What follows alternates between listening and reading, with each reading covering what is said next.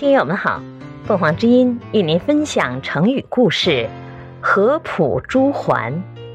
解释：合浦，汉代郡名，在今广西合浦县东北，比喻东西失而复得，或人去而复回。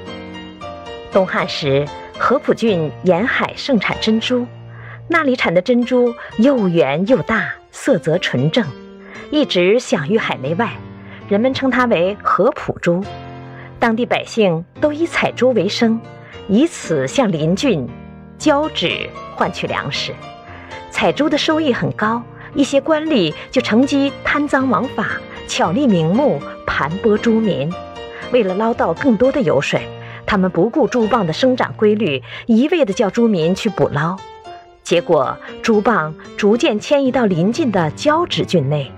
在河浦能捕捞到的越来越少了。河浦沿海的渔民向来靠采珠为生，很少有人种植稻米。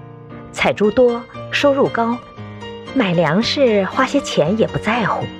如今产珠少，收入大量减少，渔民们连买粮食的钱都没有了，不少人因此而饿死了。汉顺帝刘保继位后。派了一个名叫孟尝的人当合浦太守。